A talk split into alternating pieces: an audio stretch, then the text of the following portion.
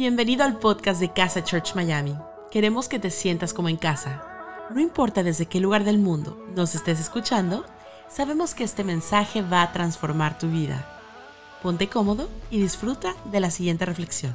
Bienvenido a casa, bienvenido a casa. Qué bueno que estés ahí conectado en el día de hoy. Mi nombre es Ezequiel y junto con mi esposa Marce pastoreamos esta iglesia preciosa que se llama Casa y estamos con la serie. Una serie es una, una unidad de tópicos que entran dentro de una misma idea y que tratamos de enseñar varias veces de, esta misma, de un mismo concepto. El de hoy es Dios no está enojado. Estamos en la serie de Dios no está enojado. Comenzamos la semana pasada hablando de que Dios no es insaciable, de que no es un Dios que está siempre pidiendo algo más de ti, sino que Él provee absolutamente todo. Y el tópico de hoy, la verdad que me tiene eh, emocionado. Es uno de esos tópicos que me sorprenden desde la perspectiva de lo que Jesús vino a hacer y lo que Dios vino a establecer. El día de ayer tuvimos eh, un curso de preparación para los profesores de niños de casita. Estamos trabajando e invirtiendo en ellos. Y hay algo que me encanta siempre darme cuenta, y es que todos los apasionados de un área tienen una característica y es que les enoja algo. ¿Se habrán dado cuenta? Los apasionados son de algún lado como los reggaetoneros antiguos. Viste que el reggaetonero antiguo empezaba la canción a decir 1500 copias vendidas y siempre se peleaban con alguien. Siempre me daba gracia porque los reggaetoneros cristianos se peleaban con el diablo en esa partecita del comienzo, dice. Diablo contra ti voy, era en el momento, ¿no? O sea, pero siempre como que el apasionado es como el reggaetonero antiguo, se tiene que pelear con alguien. Y yo escuchaba mientras preparaban a los profesores de niños y quien estaba dando la clase, que es una apasionada de los niños, y decía, sí, porque cuando los niños llegan y me los tratan mal, yo me enojo. Pues, entonces, Marce me mira en un momento y me dice, enojada que estás. es que, es que los apasionados les enojan las cosas, porque hay algo que te indigna y basado en esa indignación quieres generar un cambio. Ahora el problema es cuando las cosas que te indignan se transforman en un cambio, pero además eres parte de una violencia para generar un cambio. Y lo que Jesús vino a hacer cuando vino a la tierra fue establecer un cambio de cosas que le indignaban. Y acá quiero aclarar algo. Cuando Jesús vino a hacer un cambio, no solamente viene a la tierra, vive la vida que tú y yo no podíamos vivir y muere en una cruz por perdón de todos nuestros pecados, sino que además desafía un sistema político religioso de la época. Porque tenemos que establecer esto. Porque no es que Jesús cuando vino a la tierra lo mandan a la cruz porque los que estaban en ese momento estaban enojados porque Jesús nos iba a salvar de los pecados.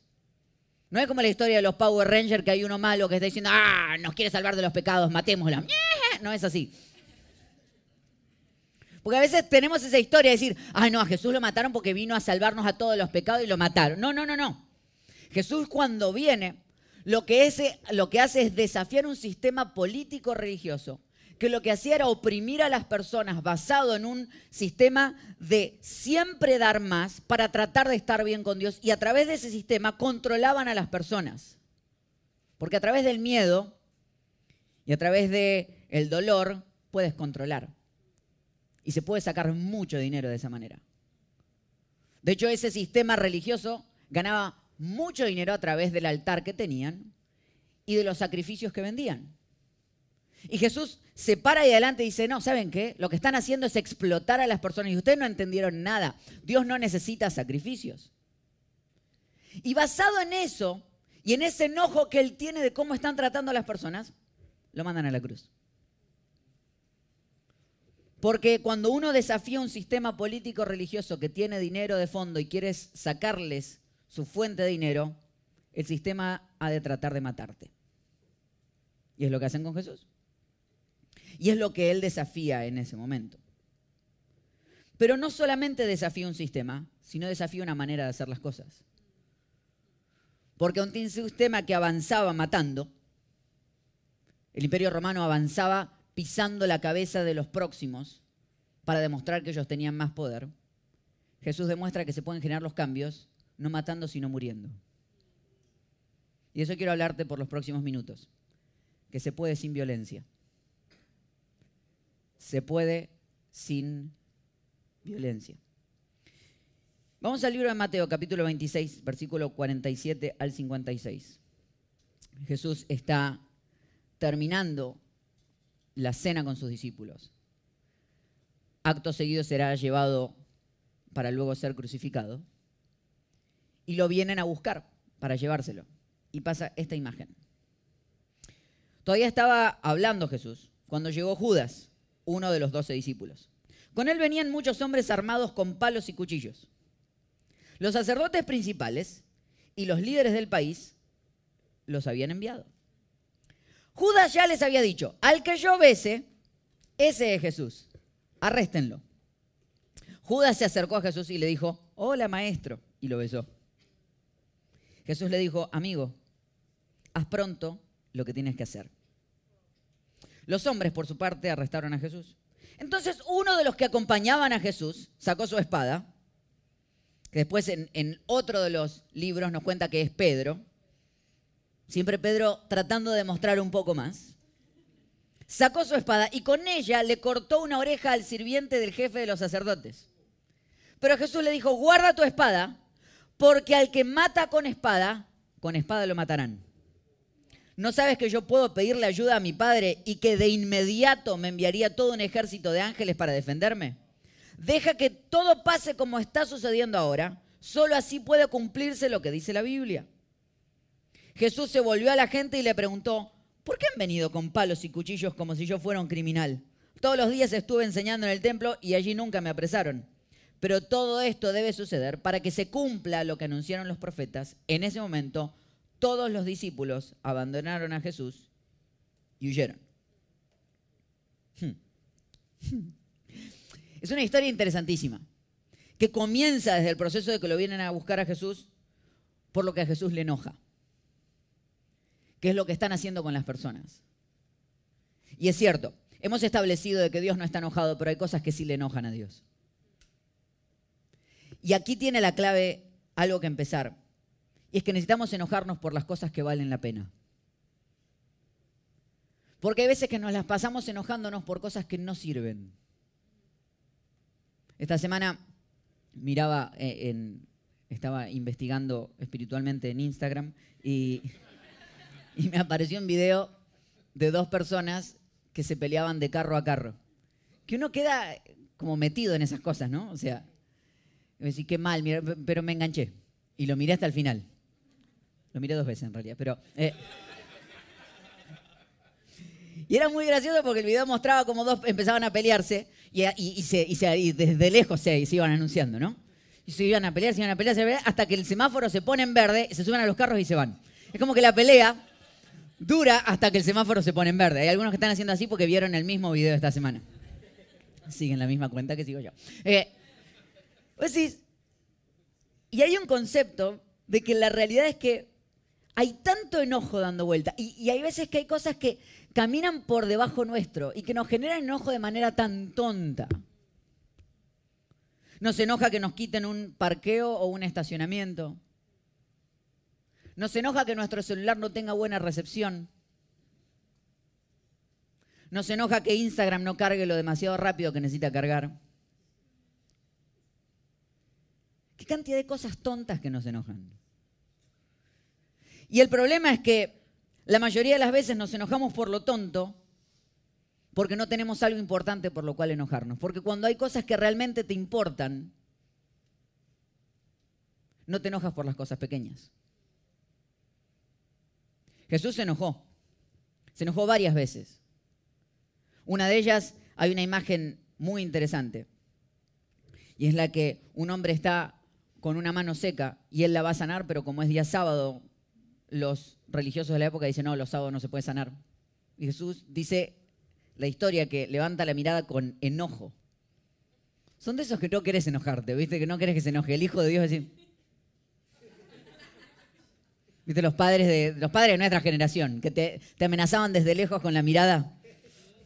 Decías así, decías, ¡ay Dios! Entonces dice que Jesús se enojó y muchos de nosotros lo que haríamos en esa imagen ante Jesús enojar, decir, ¿cómo lo voy a sanar? Y en vez de ponerse a pelear con ellos, que es lo que todos haríamos, decir, verde, me voy. Jesús dice que se enoja con ellos, pero sana al hombre. Porque el problema no es si te enojas o no te enojas, es qué haces con tu enojo. Y si te enojas por las cosas correctas, si tu enojo mejora o empeora este mundo. Porque el enojo de Jesús siempre mejoró este mundo. Y yo quiero aclararte algo, Dios es amor. Y cuando su creación es maltratada, disminuida, olvidada, minimizada, Él se enoja. Cuando hay cosas que te enojan por mejorar este mundo, hay que hacer algo por ellas. Hablaba con un amigo hace un par de días y me encanta porque a él le enoja que la gente administre mal su dinero. Pero le enoja, es una cosa que dice, ¿ves cómo está aquel? Mira aquel, gastó lo que no tiene que gastar. Entonces yo cuando alguien quiere medio malgastar, se lo mando para que hable con él. entonces yo, un amigo me dice, quiero comprar un carro, ¿qué debo hacer? Llama a este amigo. Entonces lo llama y le dice, quiero comprar el carro. ¡No compre nada! Él se enoja. Y me dice, yo no sé cuál es mi pasión. Le digo, esa es tu pasión, ayudar a la gente económicamente porque te enoja. ¿Viste cuando hay algo que te enoja en el alma o decís, alguien debería hacer algo por esto? Quiero contarte, ese, ese alguien eres tú. Si hay algo en tu alma que se hierve con la injusticia de este mundo, es porque esa injusticia se pega con lo que Dios dice, para mí también es injusto. Entonces hay alguien que te está llamando a hacer algo por mejorar este mundo. Si hay algo que te ofende, porque tu pasión no solamente está guardada en las cosas que amas, también está guardada y escondida en aquellas cosas que te enojan. Cuando uno dice, este mundo tendría que cambiar estas cosas, ese es tu lugar. Dios te está poniendo ahí. Cada vez que Jesús y Dios se enojaron, lo hicieron para mejorar este mundo. Lo que pasó esta semana, dejando niños y maestras muertas, nos tiene que enojar nos tiene que enojar. Tiene que haber algo dentro nuestro que diga, esto no puede volver a pasar. Porque esas cosas enojan a Dios. Cuando un espacio, cuando alguien es maltratado, violado, abusado, dañado, eso enoja a Dios. Y nos tiene que enojar a nosotros también, no solamente para mandar oraciones y decir, ay, hagamos algo. No, es hacer algo. Ahora, el problema es que la reacción no puede ser la que viene automática. Hay que matarlos a todos. No puede ser eso. Porque lo que pasamos es de un extremo al otro y aquí está la clave. Y aquí está la clave de lo que estamos estudiando. Dice que lo vienen a buscar a Jesús con palos y dagas y cuchillos. ¿Por qué? Si Jesús no está armado. Es injusto lo que vienen a hacer. Lo vienen a buscar como un maleante y automáticamente Pedro saca una espada y apunta a cortarle la oreja. Que mi tesis es que en realidad no le apuntó a la oreja, le apuntó a la mitad de la cabeza. Pero el tipo hizo así y le pegó en la oreja. ¿Sabe por qué? Porque Pedro no era espadachín. Pedro, ¿qué haces sacando una espada? Si, si sos pescador, tirale una red a lo sumo. Tirale una caña. ¿Qué haces sacando una espada? Y Jesús lo frena y le dice, no, no, no, no, no. Quien a espada mata, a espada muere. Pedro, no entendiste, está bien que te enoje, pero la reacción no es transformarte en uno de ellos. Porque se te ve rara la espada en la mano.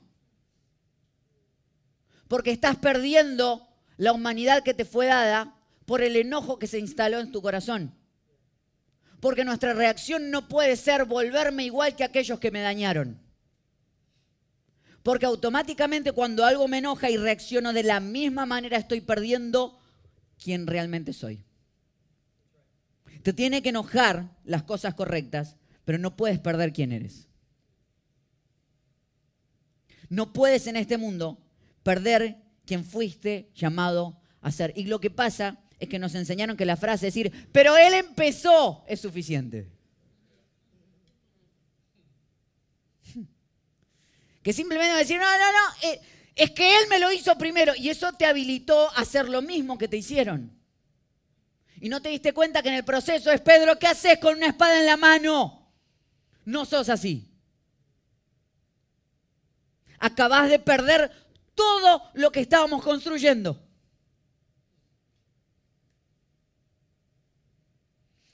Estuve buscando esta caricatura y no la pude encontrar. Si alguien la encuentra, después me la manda por Instagram, por favor. En los Looney Tunes hay una caricatura en el que el pato Lucas se pelea con eh, Marvin el marciano. hay algunos que están haciendo así y se acuerdan. Y es impresionante porque ellos están siempre con, el Marvin el marciano, siempre tiene la pistola desintegradora. Pero hay un momento donde uno saca una pistola, el otro saca una pistola más grande, el otro saca una pistola más grande, el otro saca una pistola más grande, el otro saca un misil, el otro saca un misil y así. No pude encontrar esa imagen, se las quería traer.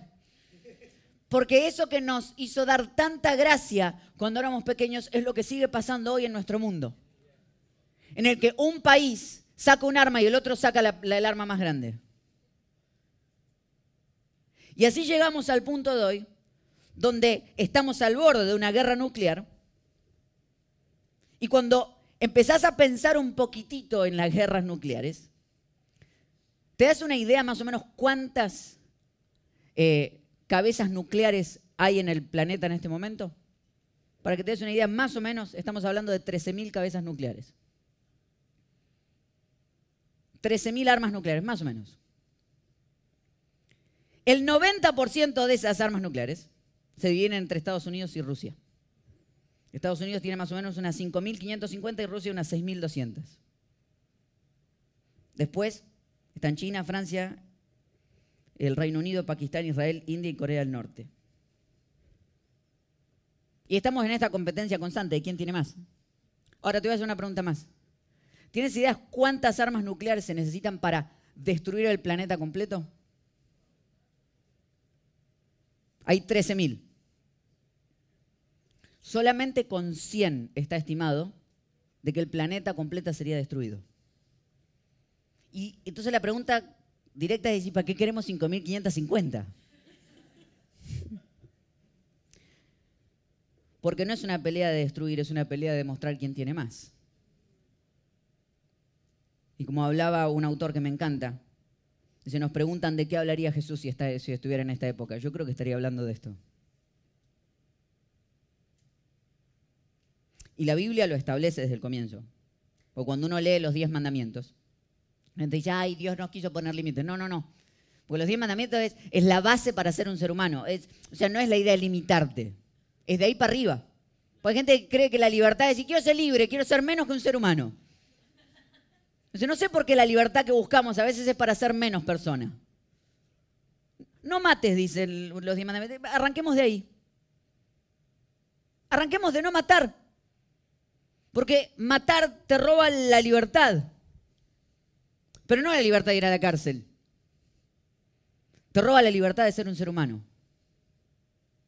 Hay un punto cuando entramos a dañarnos porque alguien nos dañó y empezamos a sacar armas, pero no, no armas de las reales, sino insultos, palabras, pensamientos, enojos. Dijo Jesús en un momento, dice que el que insulta es mismo que aquel que mata, dijo alguna vez Jesús. Oíste que fue dicho no matarás, pero yo digo que el que insulta ya está matando. Porque hay algo en tu humanidad que se está perdiendo en el momento en el que entras en esta constante batalla de querer dañar al otro. Y tu humanidad se va perdiendo poco a poco. ¿Por qué? Porque te lo hicieron.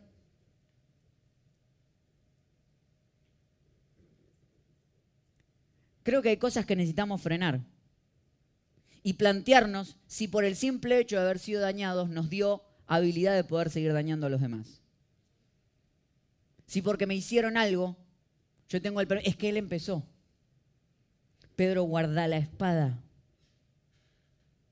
¿Qué estás haciendo? En tu vida usaste una espada, ¿por qué la vas a usar ahora? No, porque si no te parás, te pasan por encima.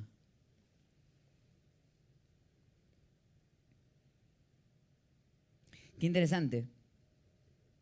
que cuando a Jesús lo vienen a buscar y Judas se le acerca, él le dice amigo. Si fuera argentino, Jesús, yo diría que le hubiese dicho de manera sarcástica, amiguito, ¿a qué venís? Pero como no lo es, y Jesús tiene muy claro cuál es su identidad, él sabe que el hecho de que el otro deje de ser su amigo no lo hace a él dejar de ser y llamar amigo a la persona que lo está viniendo a buscar. Y él dice, yo no he de perder mi identidad en este momento porque alguien viene a atacarme. Yo todavía te voy a llamar amigo. ¿Ves la revolución que Jesús está armando? Porque una revolución de paz no es no decir nada. Es saber pararte sobre tus principios y decir yo lo primero que voy a protestar es ante un mundo y una sociedad que quiere cambiarme a través de sus daños, yo voy a mantenerme siendo la misma persona. El simple acto de seguir es una protesta ante la violencia. El acto de no rendirse ni renunciar a tus valores es una protesta ante lo malo de este mundo. El no dejar que las maldades de este mundo te transformen son una prueba de resistencia y protesta.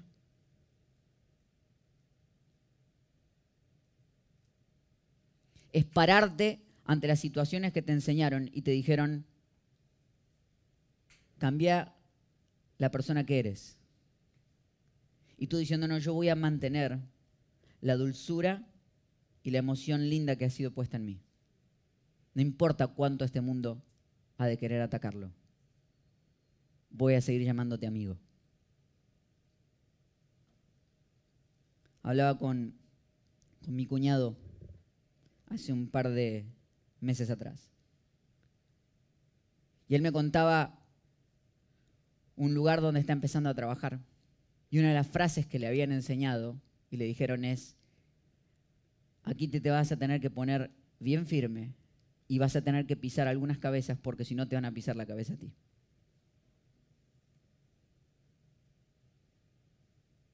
Y estaba en esa lucha interna de cómo se es alguien que no es. Porque a muchos de nosotros se nos enseñó de la misma manera. Te vas a tener que defender en, este, en esta vida, hay que defenderse. Y la manera de defenderse es la manera en que los demás se han defendido. Pero el acto mayor de rebeldía no es pisar cabezas como los demás, sino es aprender que puedo seguir avanzando sin tener que pisarle la cabeza a nadie.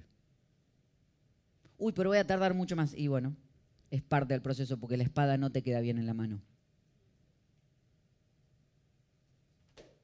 Esa personalidad no es la tuya. Se te ve ridículo. Perder la humanidad que se te fue asignada, se te ve ridículo.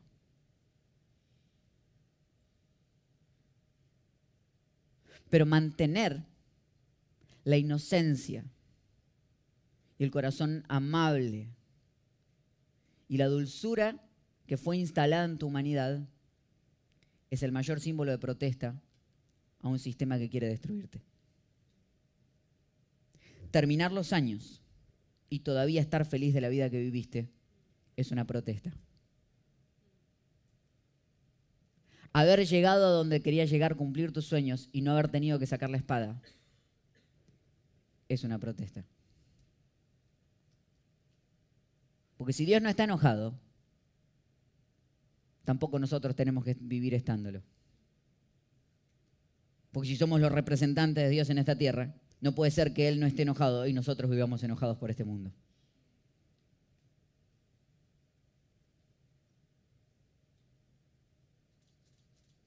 Quiero terminar con, este concepto. Hace, hace un par de meses atrás, y acá voy a, voy a abrir un poquito mi corazón. hace un par de meses atrás, eh, el vecino de mi casa, el vecino de mi apartamento, le gusta mucho la música electrónica.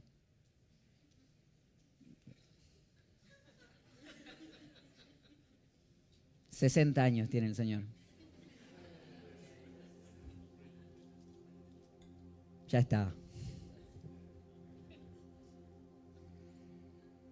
Pero no solamente le gusta la música electrónica, sino que le gusta ponerla a horarios interesantes.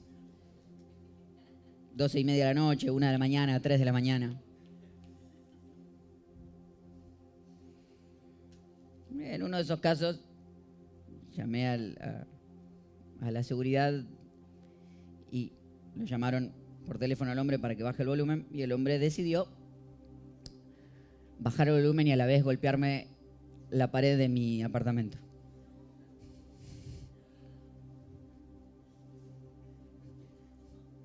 Al otro día decidió poner la música al mismo volumen durante seis horas seguidas.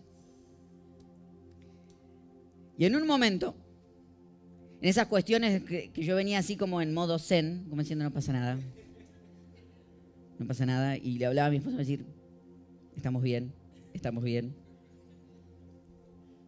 Pero en un momento no sé qué pasó, me vi golpeándole el aparello de regreso.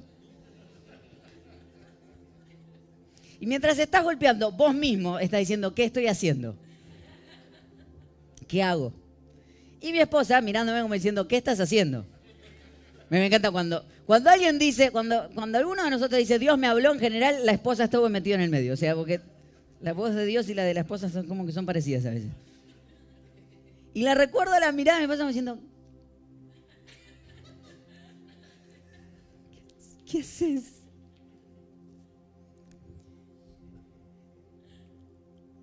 Acto seguido, obviamente, no logré nada de lo que esperaba. Yo pensaba que este hombre iba a ser altamente amedrentado por mi golpe en la pared.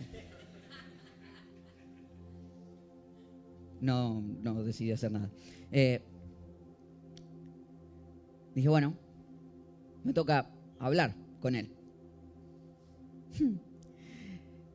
Em, entonces, fui al, al lobby del edificio, llamé a la persona de seguridad y pedí que, le digo, al de seguridad, mira, cuando tengas una oportunidad quisiera que me ayudaras a poder hablar con mi vecino. Me dice, está justo atrás tuyo.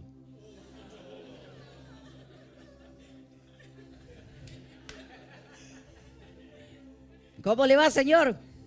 Así que tiene mi misma estatura, más o menos, ¿no? Yo si no, como estuve yendo al gimnasio, lo amedrenté, no sirvió de nada. ¿no? Digo, ¿cómo le va? ¿Cómo le va? Entonces yo trato de hablar con él. Digo, mire, quiero ver si podemos hacer algo. ¿Cuál es tu problema? Me dice. Digo,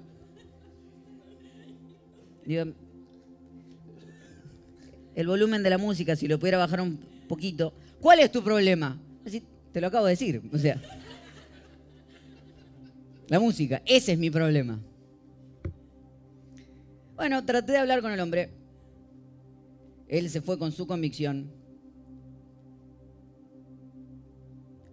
Y yo quedé con algo en el alma.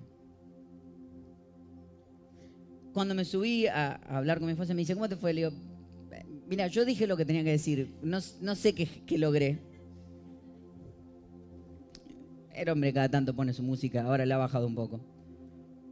Pero hubo algo interesante en mí. Hubo algo fuerte.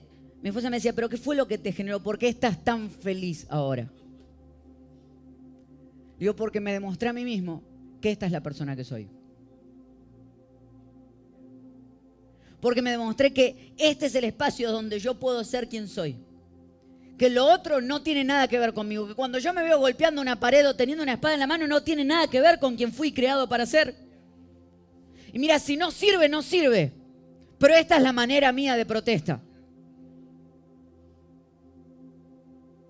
Y si este mundo está dispuesto a seguir empujando, yo estoy dispuesto a seguir manteniendo la dulzura, la imagen tranquila y creer de que las cosas se pueden arreglar hablando. Si no, no participo. Y algo en mí generó que hasta el día de hoy todavía digo, esta es la manera que yo quiero seguir avanzando en mi vida. Porque me queda ridícula la espada en la mano. Y a ti también. Y tenés todo el derecho de enojarte, ¿eh? porque te hirieron, y es cierto. Pero lo que no tienes el derecho es de perder la humanidad que fue incrustada en tu vida. Perder lo precioso que te fue dado por transformarte en aquellos que te dañaron. Porque en el momento en que te transforman en aquellos mismos que te dañaron, perdiste absolutamente todo. Y es lo que Jesús hace con Pedro. Le dice, no, la revolución que vamos a hacer es distinta. A tal punto le importa tanto a Jesús. Que le dice, no saques espada.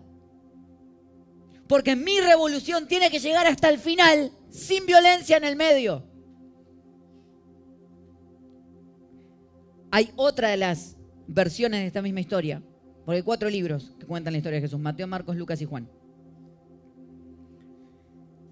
Pero hay otra de las versiones en la que cuenta que Jesús vio la oreja en el piso, recogió la oreja y se la pegó de vuelta y le hizo un milagro al que le acaban de cortar la oreja.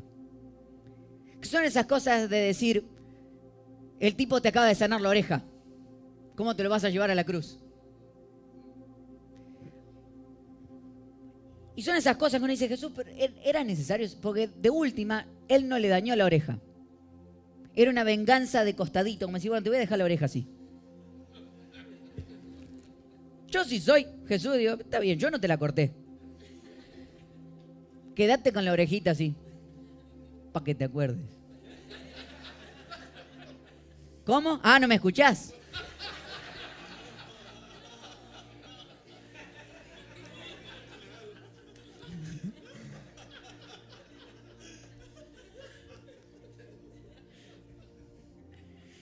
Y Jesús dice, no, no, no, no, no, no, no. Pedro no saque la espada, acá está la oreja.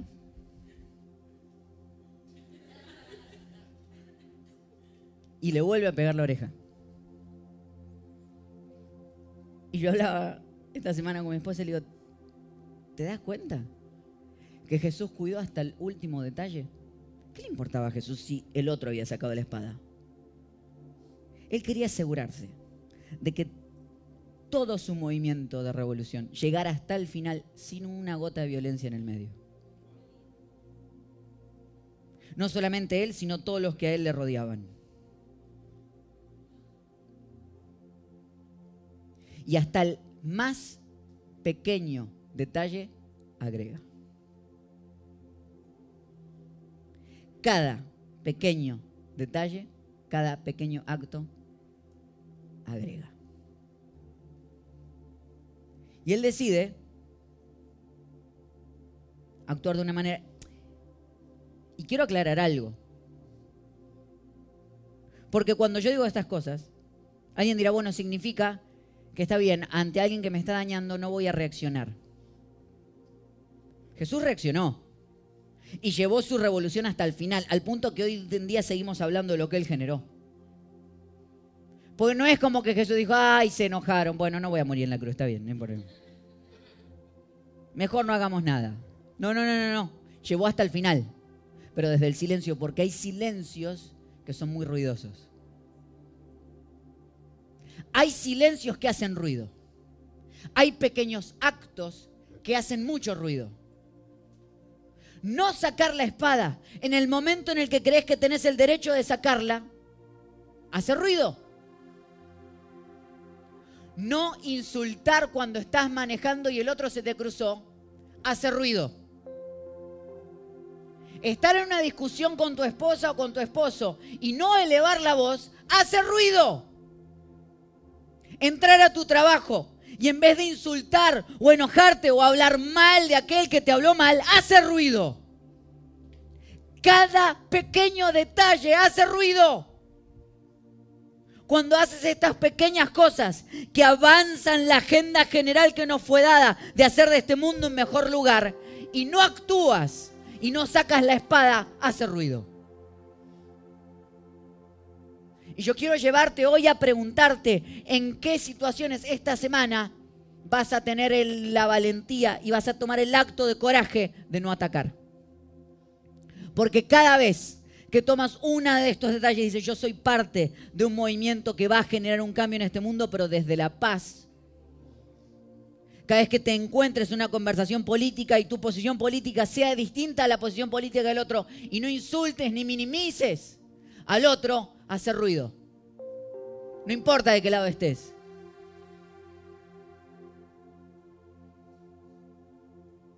Ese es el lugar que nos fue dado a nosotros. Y cuando Jesús lo miró a Pedro le dijo, no, esto es sin violencia. Cualquier pequeño acto suma. Y tú puedes ser parte. Me encanta cómo lo dice la Madre Teresa de Calcuta. Dice, a veces sentimos que lo que hacemos es tan solo una gota en el mar. Pero el mar sería menos si le faltara una gota. Y todas estas personas que admiramos, la Madre Teresa de Calcuta, Gandhi, Martin Luther King, Nelson Mandela, todos ellos que nombramos, lograron lo que lograron desde la paz. Entonces, si cambiar una nación se puede cambiar desde la paz, ¿por qué no puedes cambiar tu matrimonio desde la paz? ¿Por qué no puedes cambiar tu espacio de trabajo desde la paz? ¿Por qué no puedes cambiar tu escuela desde la paz? ¿Por qué no puedes cambiar el espacio donde estás de la paz? Si ellos pudieron, si Jesús pudo revolucionar un mundo completo, ¿cómo no vas a poder tú?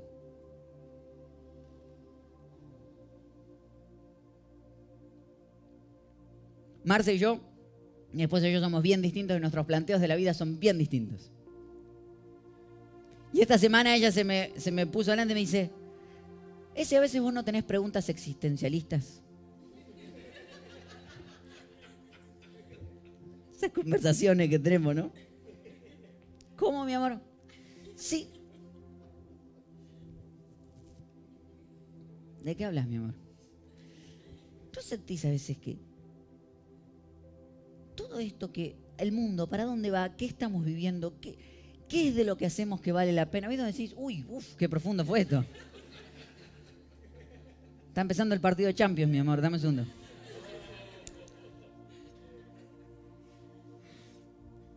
Para todo, vale la pena todo lo que se hace.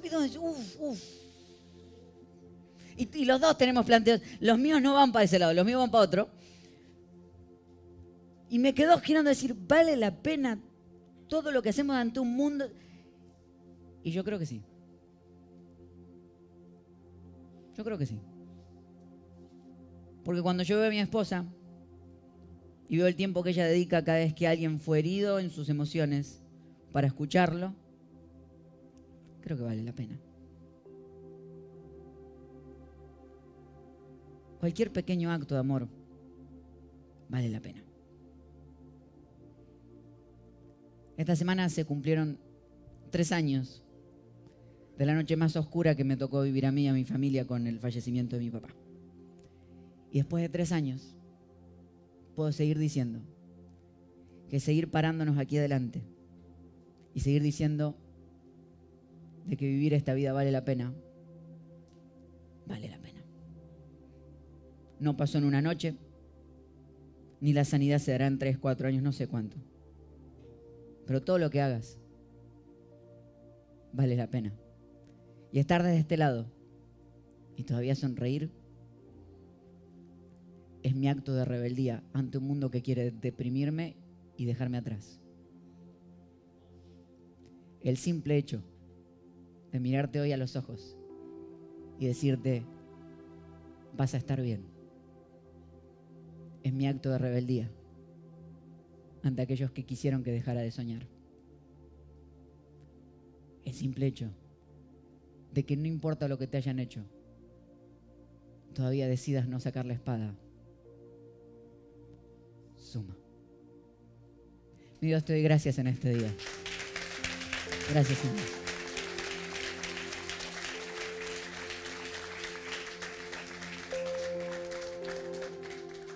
Dios, te damos gracias. Gracias porque nos llamaste no a un mundo de enojo, sino a un mundo de amor. Señor, yo te pido que nos enojen las cosas que nos tienen que enojar. Que seamos parte de un mundo mejor, cuentas con nosotros. Instala en nosotros cosas que nos indignen por hacer de este mundo un mejor lugar. Pero que cuando seamos dañados y atacados no nos transformemos en lo mismo, sino que demostremos una manera distinta de hacer las cosas.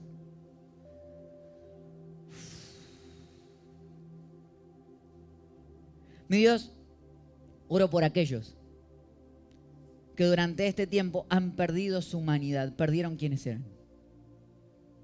Que necesitan volver a mirarse en el espejo o mirar la foto cuando eran pequeños y recordar esa preciosura que pusiste en ellos. Y darse cuenta que necesitan rebelarse ante lo que el mundo les quiso empujar a dejar de ser.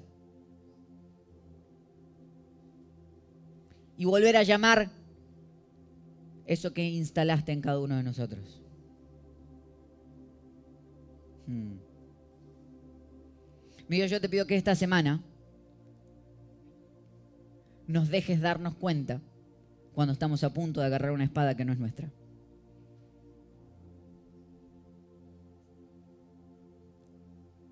Y que donde sea que estemos, podamos transformar este mundo para ser un mejor lugar.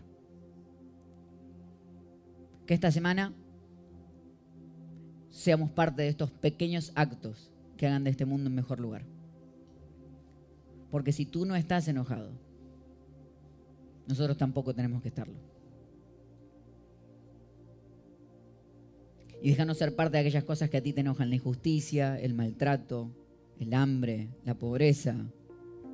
Déjanos ser parte de aquellas cosas que te ofenden y danos un lugar para participar. Desafíanos en esta semana hacer el movimiento que nos ha llamado a hacer. En tu nombre oramos, Jesús. Amén y amén.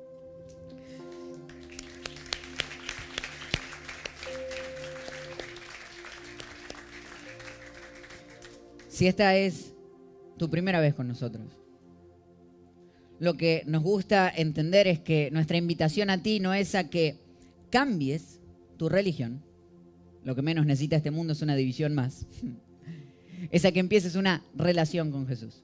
Esa relación de la que Él entra contigo y te dice, yo quiero recordarte quién fuiste creado para ser. Esa conversación que puedes tener con aquel que te ama profundamente. Y yo sé que las maneras en las que a veces se te ha hablado de Dios lo presentan como un Dios enojado, que está esperando cosas de ti, pero no es verdad, no es lo que leímos. Hasta el final, Él quiso llevar esto para que entiendas de que es Él acercándose a ti.